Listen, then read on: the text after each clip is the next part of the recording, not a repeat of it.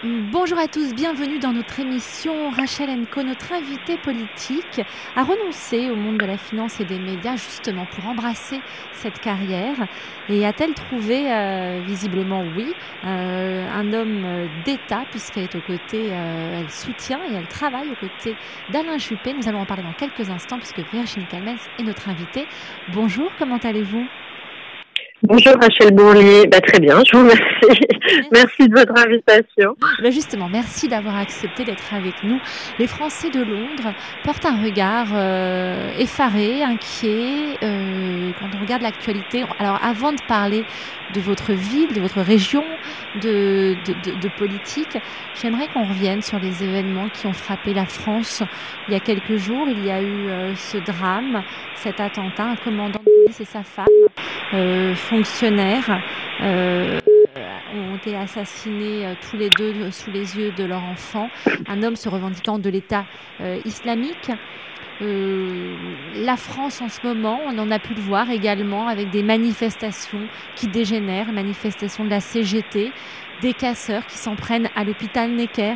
Vu de l'étranger, ça va mal depuis quelques mois en France? Oui, alors c'est encore plus patent, on va dire, depuis quelques mois. Malheureusement, la, la France, vue de l'étranger, elle va mal depuis déjà un, long moment. Et c'est d'ailleurs pour ça qu'il y a une communauté euh, de Français à Londres très dynamique. Et je les comprends. Moi-même, je me suis posé la question à un moment donné parce que mes actionnaires, euh, qui étaient Goldman Sachs et Apollo, pouvaient considérer qu'on dirigeait pas un groupe international depuis Paris et qu'il fallait choisir euh, entre Londres et Amsterdam, on donne quand même un piètre, une piètre image de la France à l'étranger. Alors ça a été euh, en 2012, au moment de l'élection de François Hollande, avec mon ennemi c'est la finance, la taxe à 75%, l'imposition du capital sur celle du travail, etc. Mais alors depuis, on va de mal en pire parce que non seulement on avait une mauvaise image en termes économiques, et cette euh, notamment euh, mon ennemi c'est la finance ou la taxe à 75% montrait que on était complètement décalé par rapport au reste du monde mais là on a franchi euh, je dirais un cap puisque non seulement on montre qu'on est un pays victime de, de freins, de freins un peu structurels, alors qu'on est, et je crois quand même que le monde le ressent, une terre d'innovation, de créativité, d'opportunité, de talent. Euh, qui a vraiment un capital humain qui est euh, fort en France, eh bien euh, notre image est dégradée notamment parce que ben, on a un blocage par la CGT, on a des grèves à répétition, on a un gouvernement qui est en déliquescence. Et du coup, eh bien, voilà, on a un problème d'honneur, je crois, national. Et quelque part même de, de patriotisme. C'est que je pense que on a un devoir de, de restaurer l'image de la France à l'étranger. Euh, il y a beaucoup à faire et euh, je suis euh, un peu triste.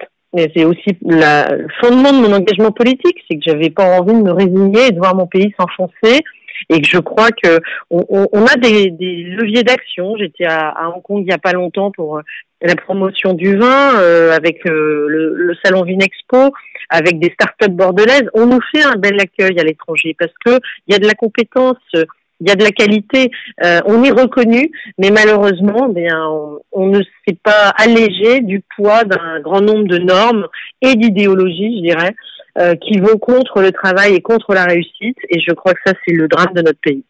Alors justement, en vous écoutant et quand on, regarde votre parcours, euh, on se demande mais pourquoi, pourquoi a-t-elle décidé de s'engager en politique? Que se passe-t-il? Car on le sait, certains y ont laissé des plumes.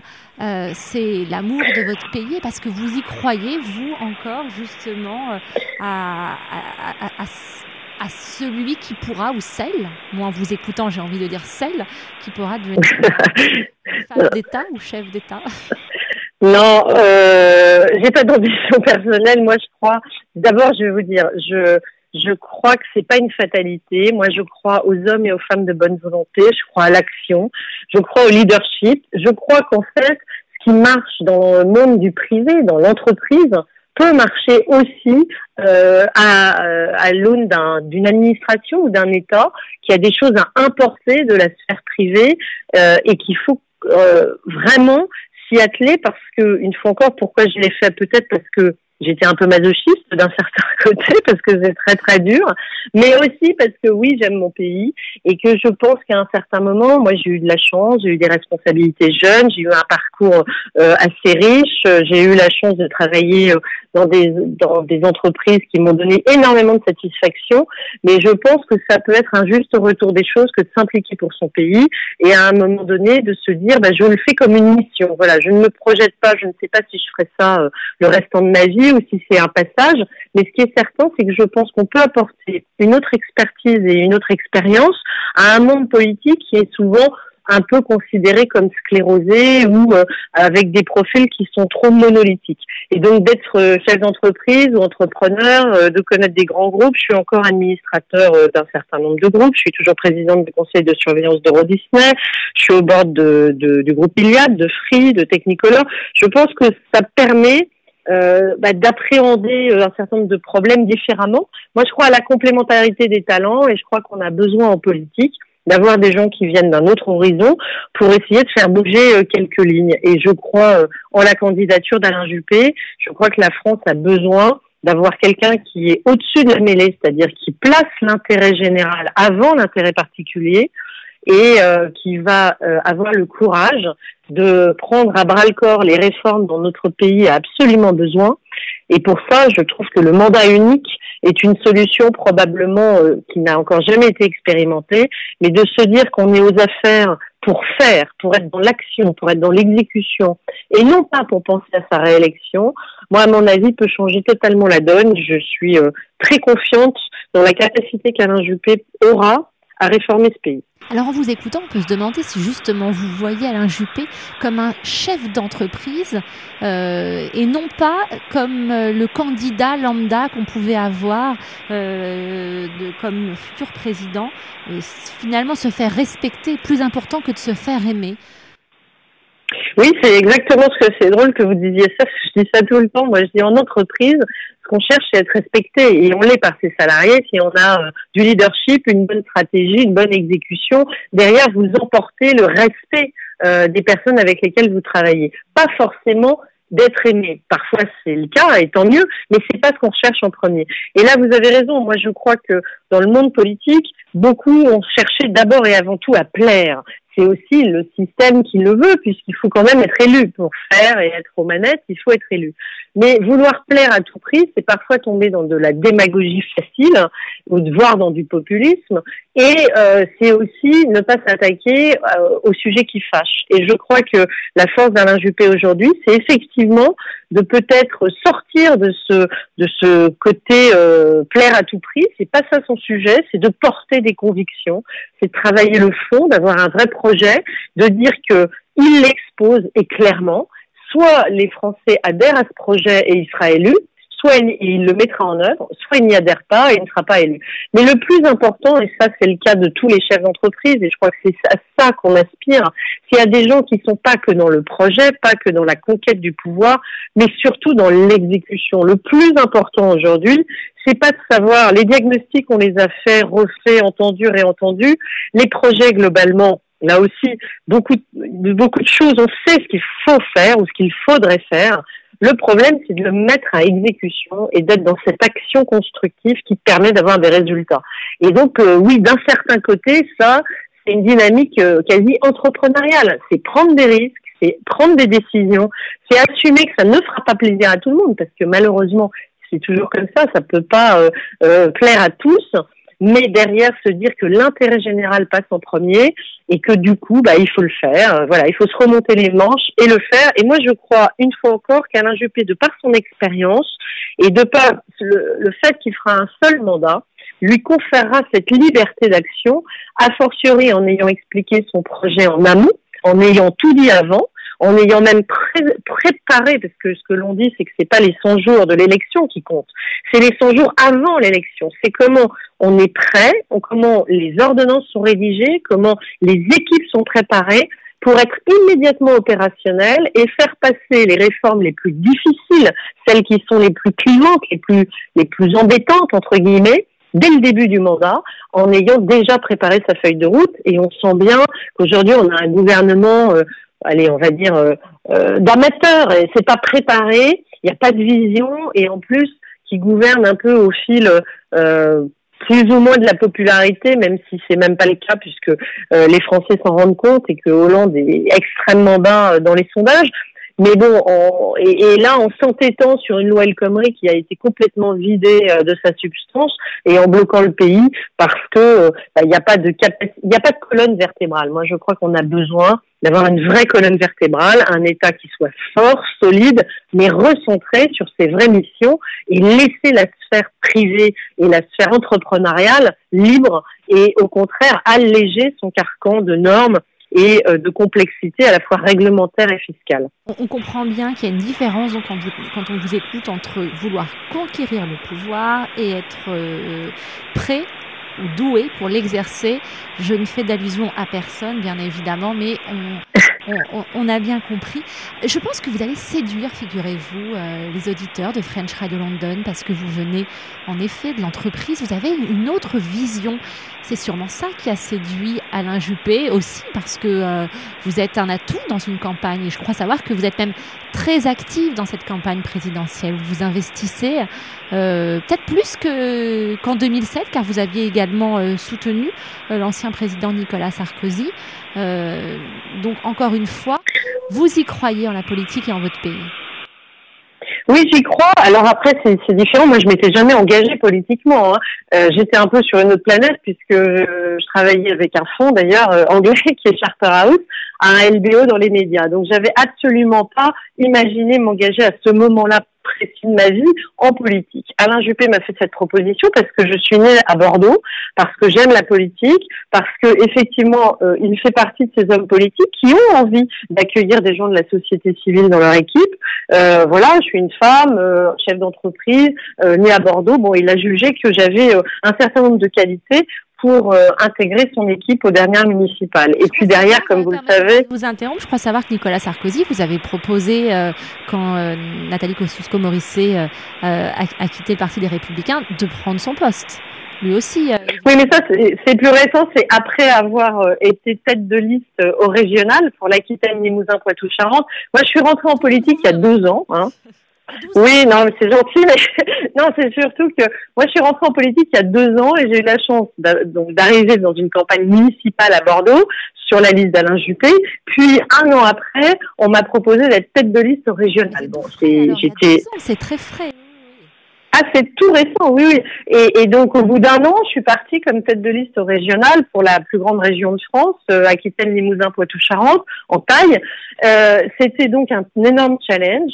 Et je crois que c'est pour ça que j'ai reçu le soutien, effectivement, de Nicolas Sarkozy, comme de François Fillon, de Bruno Le Maire, évidemment d'Alain Juppé, qui est celui qui m'a proposer euh, ce challenge parce que en fait ils se sont dit que pour une femme issue de la société civile qui avait aussi peu finalement d'expérience en politique, je m'en étais pas trop mal sortie. Voilà, donc euh, j'ai au moins gagné la, la, reconnaissance de mes pères et, et je, leur, enfin, je les ai remerciés de leur confiance et de leur soutien d'ailleurs dans un combat qui était très difficile puisque c'est une région euh, qui est à gauche depuis 18 ans et donc il se trouve que nous avons perdu, mais euh, nous avons perdu avec les honneurs. Et moi, surtout, ça m'a conforté dans l'idée qu'il fallait faire. Et là encore, euh, pour faire, bah, il faut prendre le risque de l'élection et de l'élection en première ligne sur son nom, avec la difficulté que ça peut occasionner, euh, euh voilà, parce que c'est pas facile. Mais euh, j'ai pris beaucoup de plaisir et je l'ai vécu un peu comme une start-up, parce qu'en fait, vous partez sans équipe, sans projet, sans argent. Il faut lever de l'argent, il faut construire une équipe, il faut monter un projet, le tout en, en très peu de temps, en quelques mois. Euh, et ensuite, ça se joue dans les urnes. Voilà euh, ce qui a été mon petit parcours. Euh, et aujourd'hui, je suis effectivement très heureuse d'appartenir à l'équipe euh, d'Alain Juppé pour les primaires, où là, j'ai travaillé plus précisément sur le programme économique avec Pierre-Mathieu Duhamel et toute une équipe. Et moi, j'avais plutôt en charge le regard, on va dire, de personnes de la société civile qui n'ont pas forcément euh, fait de la politique et qui euh, avaient envie d'apporter leur pierre à l'édifice du projet d'Alain Juppé, qui se veut le plus concret et le plus proche des euh, préoccupations des entreprises. C'était ça notre objectif. Voilà. Je rappelle que Alain Juppé, au cas où les Français le choisiraient comme président de la République en, en 2017, vous a officiellement nommé comme étant celle qui, qui pourrait le succéder, bien évidemment, à Bordeaux, à la mairie de Bordeaux. Ça a dû faire grincer des dents. Euh, parce que j'ai cru voir que quand même cette, euh, cette campagne avait été euh, pas très élégante hein, du côté des socialistes. Vous avez essuyé quelques réflexions machistes de la part du candidat socialiste.